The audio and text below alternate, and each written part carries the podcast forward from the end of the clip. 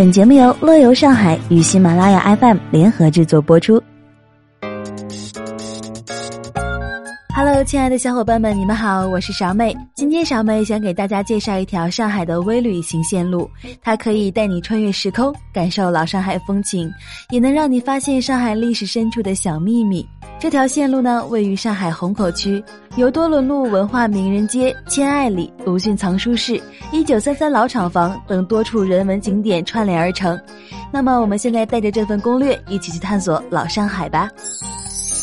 第一站，我们来到了多伦路文化名人街。在上海繁华的商业街四川路的后面，有一条长仅五百多米的小街——多伦路。就是这样一条毫不起眼的小马路，却藏着二十多栋代表各个年代、各个国家风情建筑的小楼、石库门、老洋房等。在上个世纪三十年代，鲁迅、茅盾。郭沫若、狄秋白、叶圣陶、冯雪峰、丁玲等文坛重量级人物在此活动时，使得多伦路享受现代文学重镇的历史地位。全面改造后的多伦路恢复了历史名人街的风貌，成为海派建筑的露天博物馆。我们在多伦路上可以看到拉莫斯公寓，鲁迅和冯雪峰就曾经住在这里。这是一栋四层楼的钢筋混凝土公寓，由英国人拉莫斯建造。上个世纪三十年代，鲁迅在这里写了《为了忘却的纪念》等著作，出版过《二仙集》《南腔北调》。如果你想目睹一下拉莫斯公寓，那么请到虹口区四川北路二零九三号。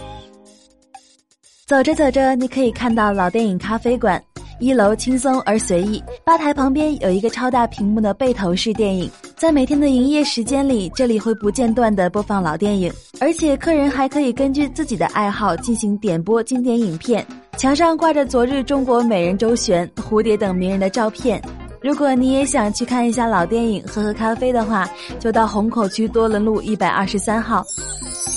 第二站，我们来到四川北路，苏州河是四川北路商业街南端的起点。鲁迅公园是四川北路商业街的北端终点，于静浦是横贯四川北路的中段，四川北路公园和爱思儿童公园点缀在其中，这里绣刻着城市历史的厚重印记，上海历经的陈年岁月。在这条路上可以看到鲁迅公园，英式布局糅合中国造园艺术。鲁迅公园经过改造后焕发新的活力，第一座沙绿水饮水器、上世纪老瀑布等旧景观在这里重现，充满了回忆。如果你想去鲁迅公园，可以去虹口区四川北路两千两百八十八号。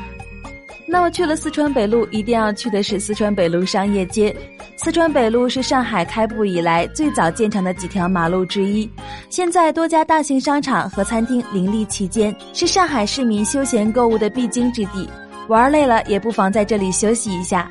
紧接着，你可以去爱思儿童公园。爱思儿童公园原名叫海伦儿童公园，于一九五五年六一儿童节正式对外开放，是当时上海最大的儿童公园。园内有一处远近闻名的勇敢者道路，曾经是大批少年儿童节假日的必游之地。关闭十三年，改建后的爱思儿童公园于二零一五年重新开放，依然充满了童趣。如果二零一五年你还没有去这里的话，一定要去看一看。它在虹口区海伦路四百九十九号。第三站，我们来到了田爱路。上海虹口区的田爱路被誉为上海最浪漫的道路，在路口设有一只特别的爱情邮筒，邮筒、邮戳和道路两侧由二十八个中外著名的爱情诗篇组成的爱情墙，其独有的寂静和舒缓的情调浸透其中。最近，一大波充满创意的涂鸦作品在田爱路亮相，涂鸦作品主题为“又见爱”。内容既刻画情侣之间的爱情，还反映亲情和大爱，充满创意，又是一个自拍圣地。道路两侧由二十八个中外著名爱情诗篇组成的爱情墙，恋人时常能朗诵墙上的爱情佳句。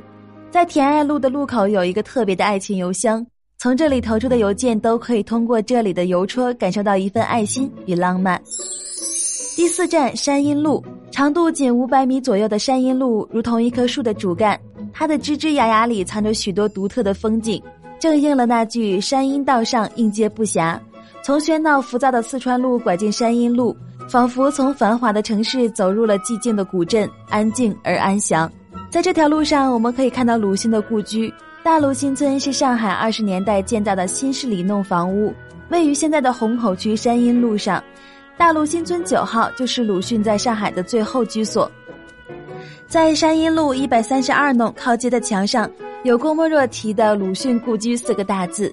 一九三三年四月，茅盾化名沈明甫也在大陆新村住了一段时间，与鲁迅是邻居。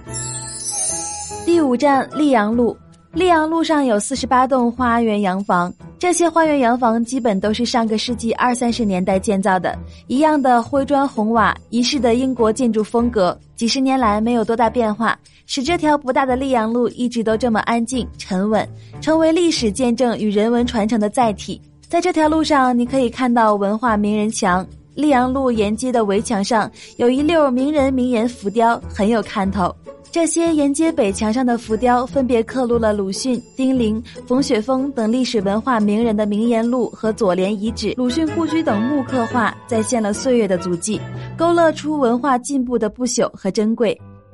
溧阳路也是出了名的名人一条街，郭沫若的故居、鲁迅存书室、解放前上海总工会。曹巨人故居、金仲华旧居等，带你去寻访名人的踪迹。